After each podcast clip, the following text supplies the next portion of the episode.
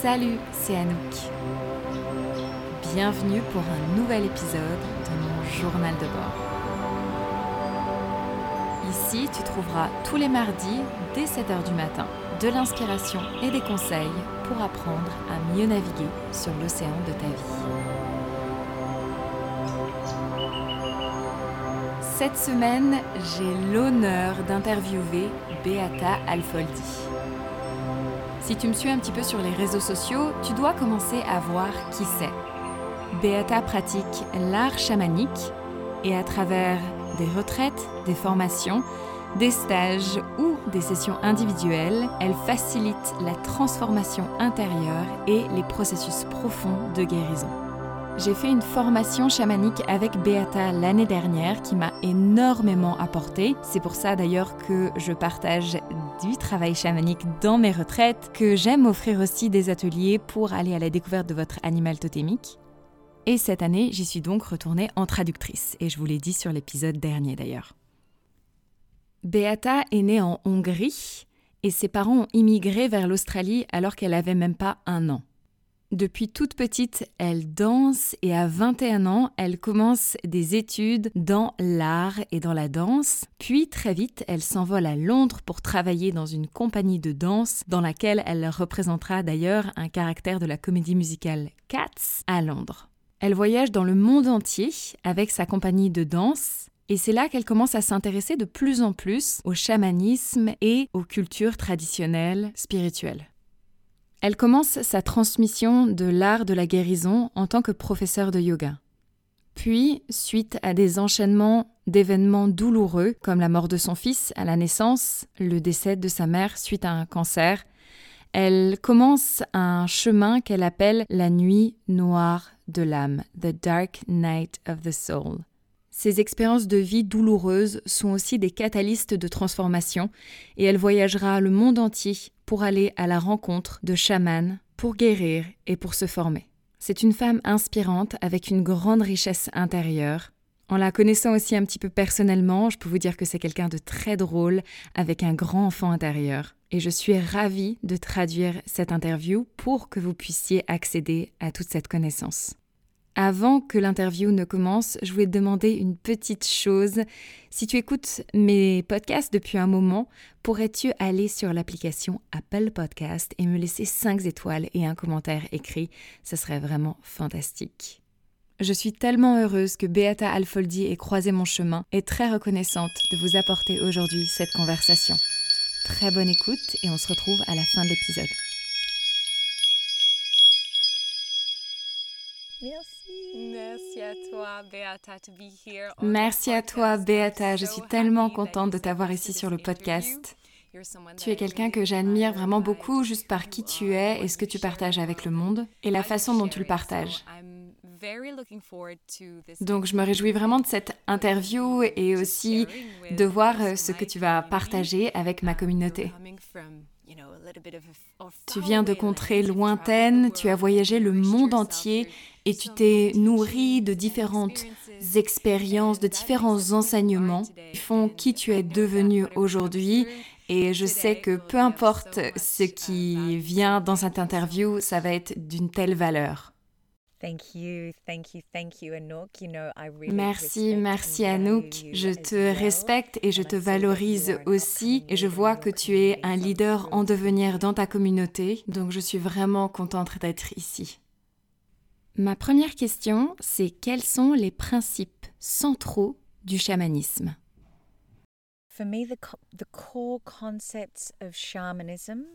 Pour moi, les concepts centraux du chamanisme, c'est que tout est vivant, tout est connecté, que notre expérience directe de la vie est l'information la plus importante que l'on peut recevoir en termes de vérité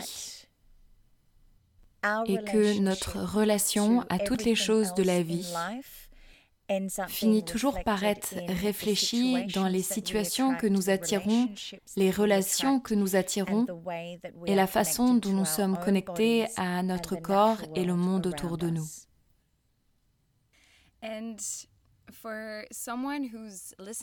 Et pour quelqu'un qui nous écoute et qui se demande, ok, qu'est-ce que le chamanisme peut apporter à ma vie moderne de tous les jours? Qu'est-ce que tu dirais toi?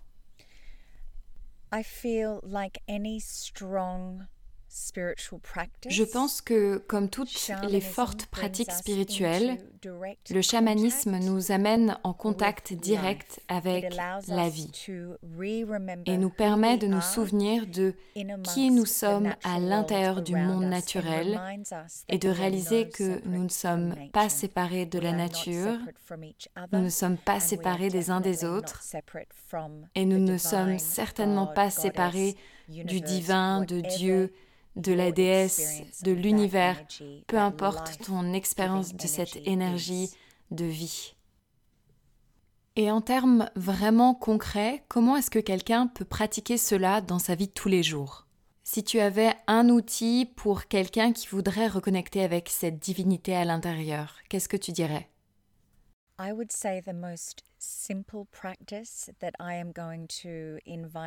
Je dirais la pratique la plus simple à laquelle je vous invite tous, c'est de vous assurer que tous les jours, vous trouvez du temps pour sortir et aller dans un environnement naturel. Que ce soit un parc qui est proche ou que tu vives non loin d'une forêt et même si tu vis dans un appartement, il y a toujours une façon de sortir et de faire cette expérience de connexion avec la nature. C'est évident de sortir de l'appartement et sortir de ta maison tous les jours. Ça, c'est optimal. Mais si tu ne peux pas, alors je suggère de regarder par la fenêtre et de regarder un arbre ou une fleur ou quelque chose de la nature qui va te reconnecter à la terre. On voit de plus en plus de gens qui pratiquent le chamanisme ou qui frappent sur un tambour. On voit de plus en plus ça sur les réseaux sociaux. Des gens qui plongent dans le chamanisme et qui parfois vont à s'appeler un ou une chamane. Quel est ton ressenti par rapport à ça? Parce que ça devient presque une mode. Comment est-ce que tu vois ça, toi qui es dans ce milieu depuis euh, des dizaines d'années? Firstly, I am absolutely thrilled that each one of us are coming back to these earth-centered practices. Tout d'abord, je suis vraiment ravie de voir que de plus en plus de gens reviennent à ces pratiques de la Terre, qui n'ont pas seulement commencé en Europe et en Eurasie, en Sibérie, en Amérique du Nord, en Amérique centrale, en Australie. Ces pratiques sont cross-culturelles de partout dans le monde et je pense que c'est merveilleux. Après un très long moment de religion et de dogmes, même des religions et des dogmes organisés, je devrais dire, qui ont dominer notre discours narratif. Je pense que c'est merveilleux que nous évoluons au-delà de ça et de retour à un sens de notre connexion personnelle avec la nature. Une des choses que je suggérerais pour tout le monde, c'est de se souvenir que le mot chaman en soi, ça vient d'une lignée sibérienne de la tribu Tongas en Sibérie. Et de fait, je m'éloignerai de quiconque s'appelle chaman et qui ne vient pas de cette lignée. Je pense que c'est plus juste de dire que nous sommes des personnes intéressées par les pratiques centrées sur la terre, des praticiens en chamanisme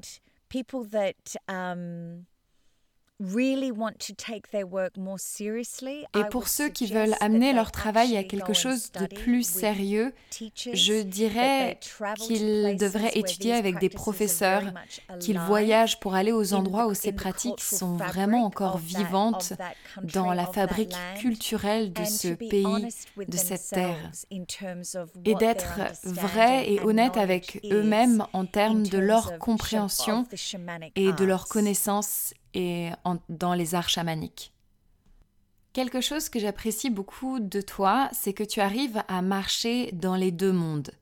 À la fois ce monde des esprits, du chamanisme, dans lequel bien souvent le stéréotype c'est cette personne qui vit dans une cabane, loin dans la forêt, qui est en marge avec la société, qui est souvent pas empouvoirée avec l'argent, Et à la fois, tu arrives à être une femme moderne qui a une bonne relation avec la société, avec le monde moderne, ta relation à l'argent, euh, ton business. Comment est-ce que tu fais pour marcher dans ces deux mondes?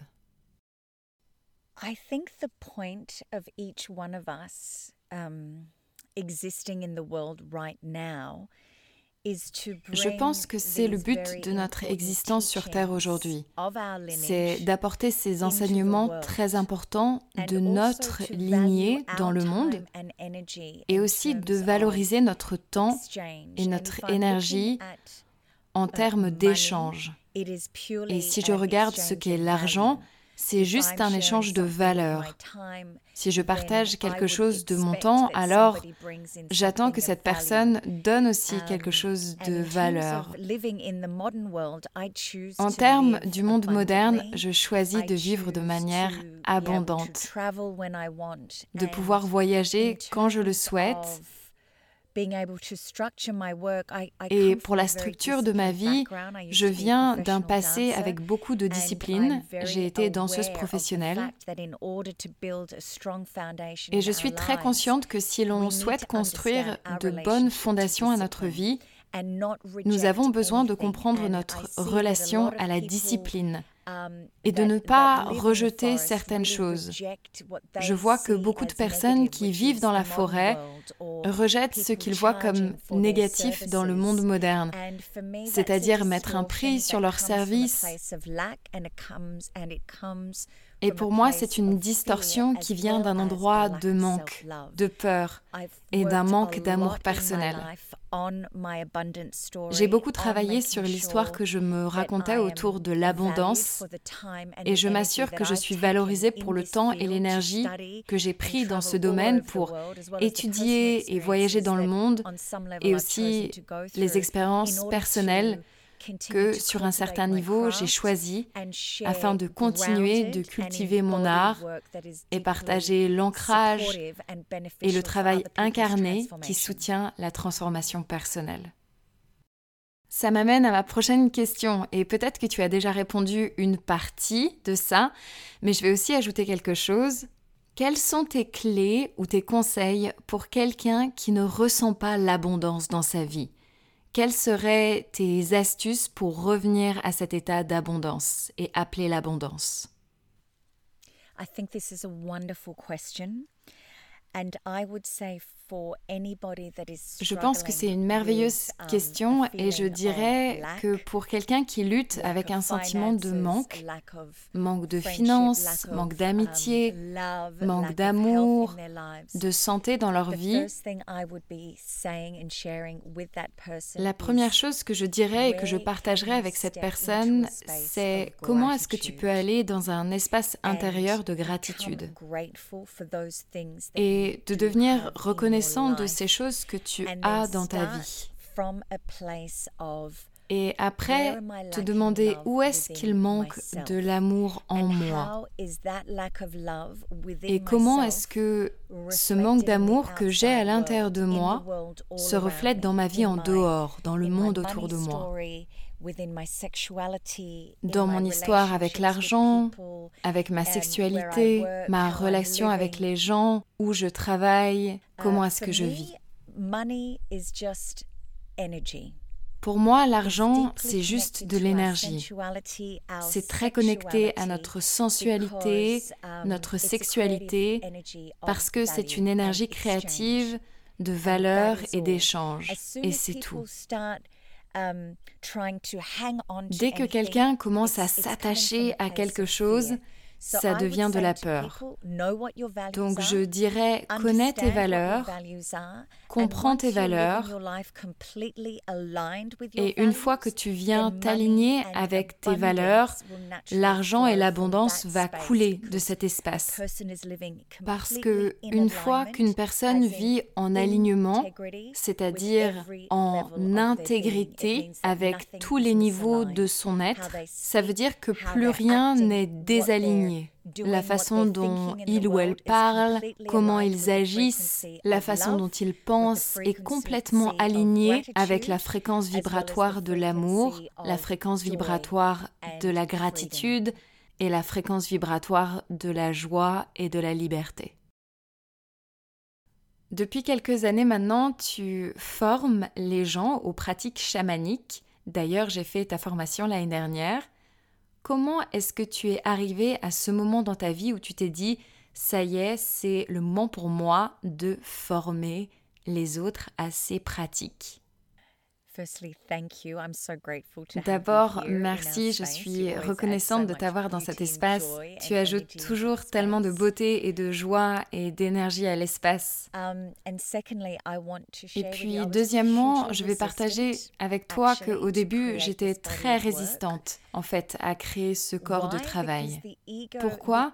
Parce que la partie de mon ego ne voulait presque pas partager certains de mes secrets et toutes les formations dans lesquelles j'ai énormément travaillé et voyagé autour du monde pour ces enseignements, j'étais presque à me dire, waouh, j'apporte tellement de ces um, enseignements d'une façon directe d'expérience pour les gens que même moi, je n'avais jamais reçu dans um, mes enseignements et mes formations. Mais ce qui est devenu plus apparent et une force de motivation pour moi, Uh, ça a été de voir tellement d'Occidentaux qui facilitaient des cérémonies, par exemple, ou qui tenaient un tambour sur Instagram et qui s'appelaient chaman, ou qui tenaient l'espace pour les gens.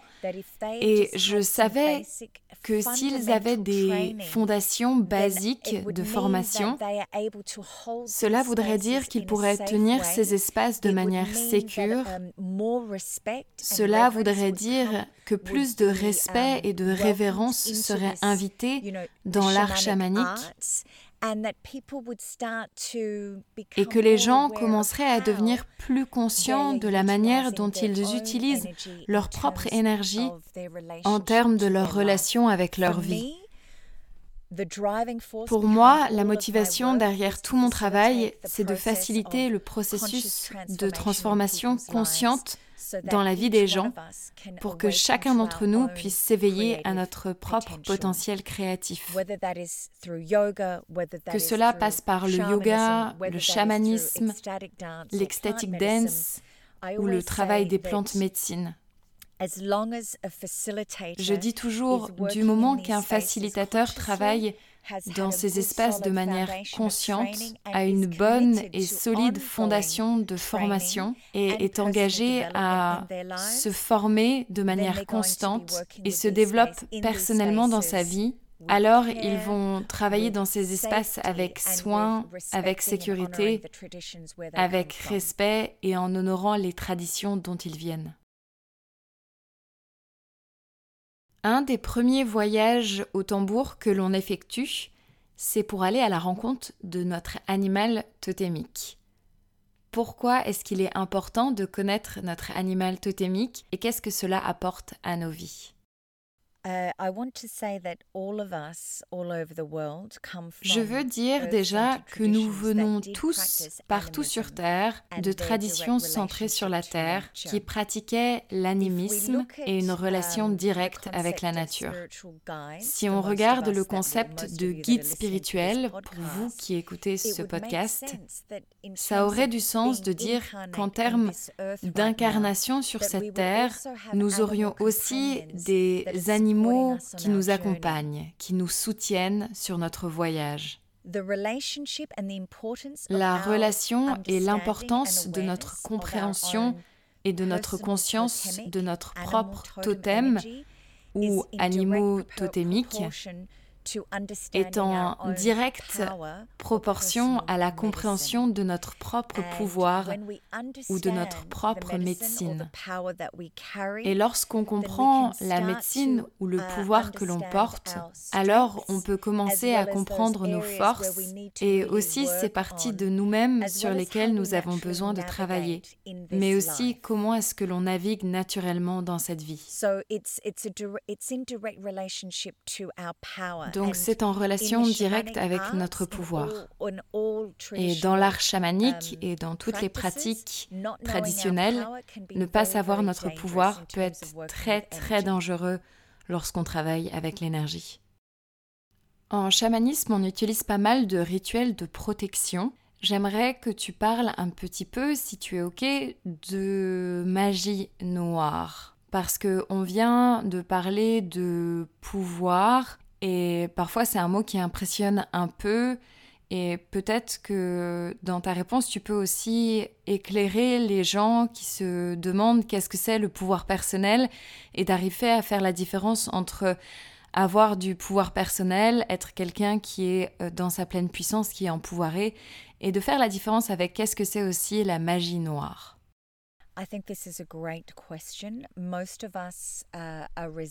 Je pense que c'est une très bonne question. La plupart d'entre nous uh, sommes résistants à même juste le mot pouvoir, car on l'a vu mal utilisé dans notre société et on continue de le voir mal utilisé. Et c'est souvent parce que ce pouvoir vient du désir de dominer ou de manipuler les autres pour devenir quelqu'un ou pour agir d'une certaine façon.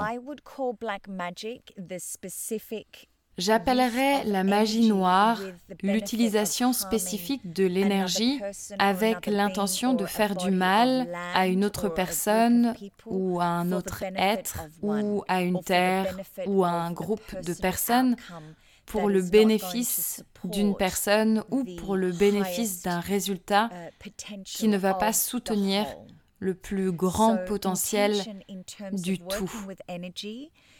Donc, l'intention, lorsqu'on travaille avec l'énergie, c'est très important.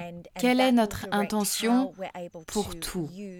Et c'est ça qui va diriger comment est-ce que va être utilisée notre propre énergie ou notre propre pouvoir dans l'espace énergétique.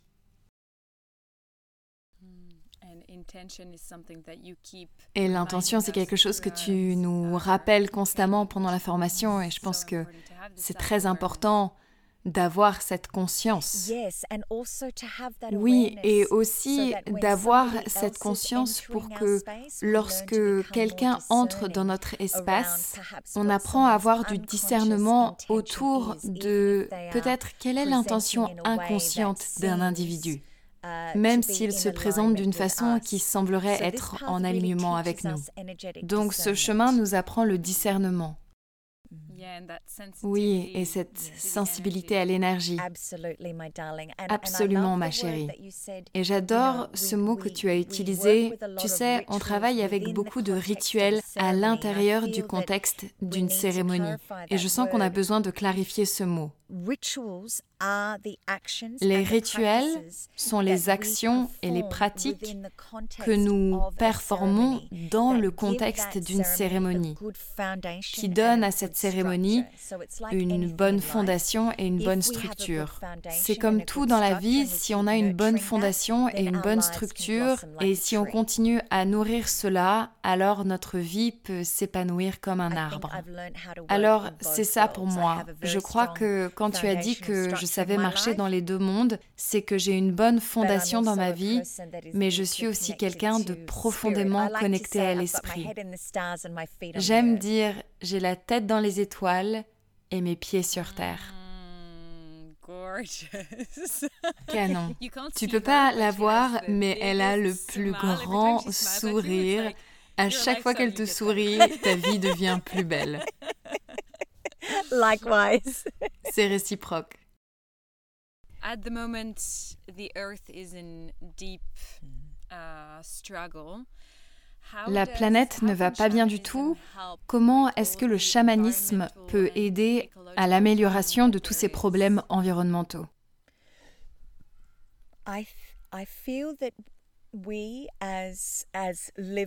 Je pense que en tant que uh, membre de cette terre et que le processus de transformation qu'elle traverse, elle en tant um, qu'être vivant, les pratiques chamaniques peuvent apporter de l'équilibre et de l'harmonie avec les rituels et les cérémonies et du travail conscient avec tous les éléments l'eau, le feu, la terre et l'air. Avec certaines pratiques chamaniques, des rituels et des cérémonies, on peut vraiment apporter de l'équilibre à certains endroits et élever la conscience des gens. Élever la conscience des gens pour qu'ils voient la façon dont ils utilisent l'eau.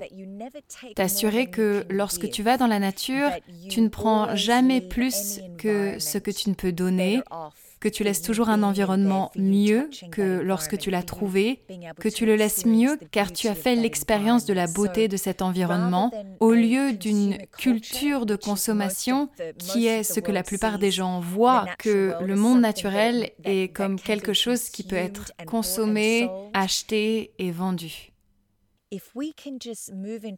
Si on peut bouger dans cet état d'esprit dans lequel on réalise que la Terre est dans un processus de transition, de la même manière que nous le sommes individuellement, alors on peut commencer à développer et construire une relation qui est incroyablement respectueuse et qui honore ceux qui cherchent à être entendus maintenant.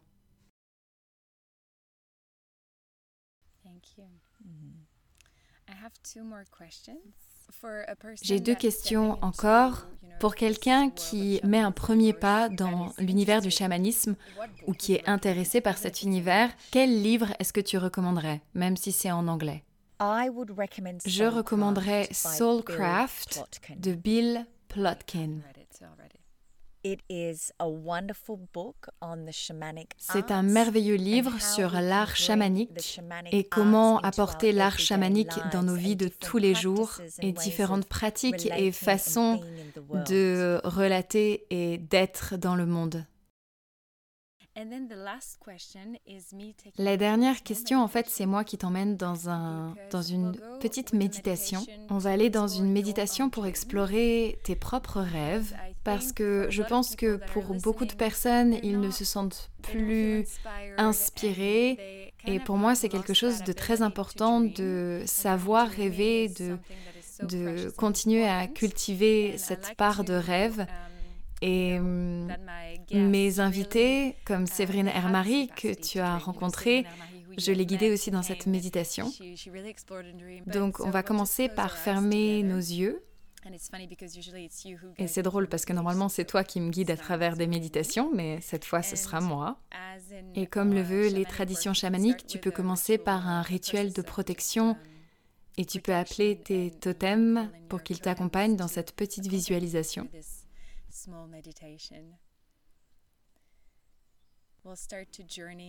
On va faire un voyage dans le temps vers le futur. Et commence à visualiser la meilleure version de toi-même, cette femme qui vit dans l'amour et la joie et l'abondance, la gratitude, les sourires. Et vois-toi marcher à travers ta vie. Et on va avancer à travers quelques années, donc ça va aller assez vite. Tu peux voir ta vie dans un an.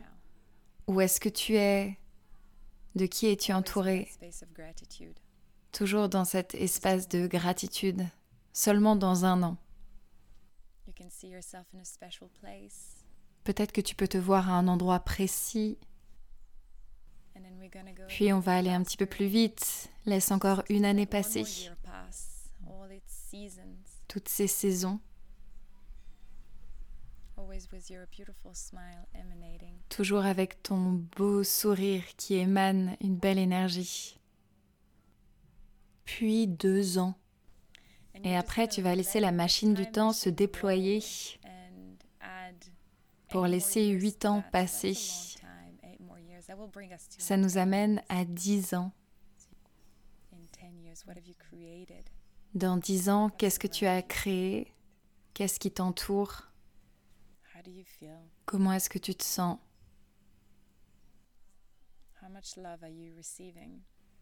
Combien d'amour as-tu reçu? Combien d'amour t'es-tu autorisé à donner au monde? Autorise-toi à baigner dans cet espace. Et peut-être que tu as une image qui te vient de où tu es exactement. Et si tu peux partager l'information, ce avec quoi tu te sens confortable. Merci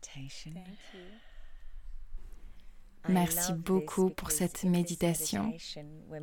J'adore ça parce que dans cette méditation, on bouge au-delà du temps et de l'espace dans la réalité où tout est disponible pour nous dans le moment présent. Et la première image qui m'est venue dans un an, c'est que je marchais sur la plage, j'étais en vacances et j'étais avec ce très bel homme qui était clairement mon bien-aimé. Et j'avais écrit mon premier livre. et donc je vois que dans le futur je vais être engagée dans plus d'événements de public speaking. mais je vois aussi dans les prochaines années que je vais créer mon propre centre de retraite. J'ai vu tous ces beaux animaux que j'aime et je me suis vue continuer à voyager, surtout quand tu m'as amené dans 10 ans, quand j'aurai 62 ans.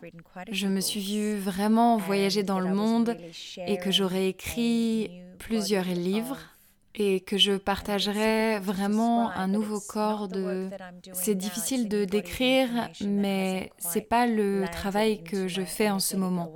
C'est un nouveau corps d'information qui pour le moment n'a pas encore atterri dans ma conscience énergétique mais c'est quelque chose que je vais partager avec les autres. Il y a un certain message je suis trop excitée pour ça. Donc, j'espère que tu auras une chance de réécouter ce podcast dans un an ou dans dix ans. On refera un épisode et on rigolera, je pense. On pourra célébrer tout ça. Ça serait incroyable. Ça serait un honneur. Tu sais, je t'adore, ma chérie.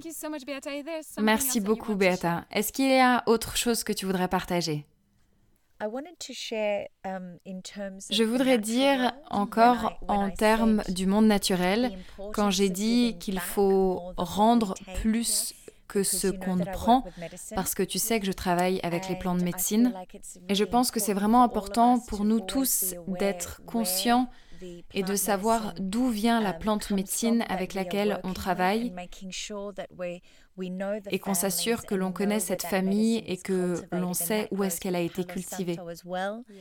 Et c'est la même chose avec le Palo Santo. Il y a deux espèces de Palo Santo. Une des espèces est vraiment en danger L'autre ne l'est pas encore, mais elle pourrait bientôt le devenir si on n'apporte pas de la conscience là-dessus. Il y a beaucoup de personnes et de merveilleuses organisations qui replantent l'ayahuasca,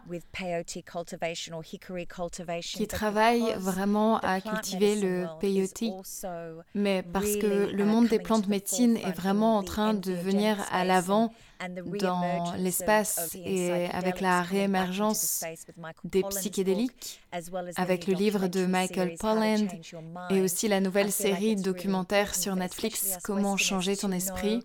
Je pense que c'est vraiment important et surtout pour nous les Occidentaux de savoir d'où vient notre médecine, de comprendre les familles, où cela pousse et d'être conscient de savoir quelles plantes sont sur la liste des plantes en danger maintenant. Et je veux juste redire que je suis vraiment heureuse que les gens reviennent à ces anciennes pratiques, ces plantes médecines qui viennent des étoiles, qui sont venues ici pour éveiller les consciences.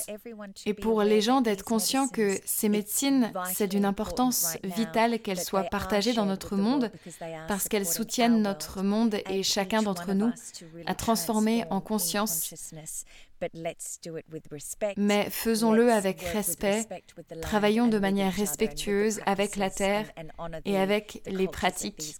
et honorons les cultures d'où elles viennent.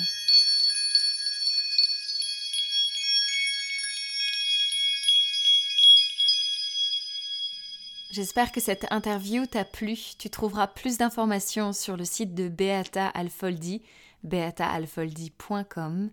Et moi, je te dis à la semaine prochaine. Bye